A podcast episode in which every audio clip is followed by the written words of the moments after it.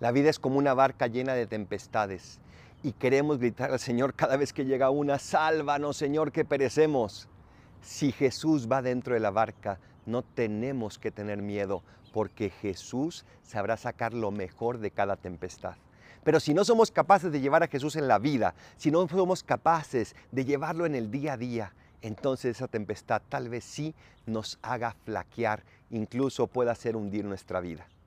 Jesús puede venir contigo si se lo pides, pero tienes que pedírselo porque Él nunca va a forzarte, siempre va a estar esperando una invitación. Señor, sálvanos, sálvanos en el día a día. Soy el Paradolfo, recen por mí, yo rezo por ustedes. Bendiciones.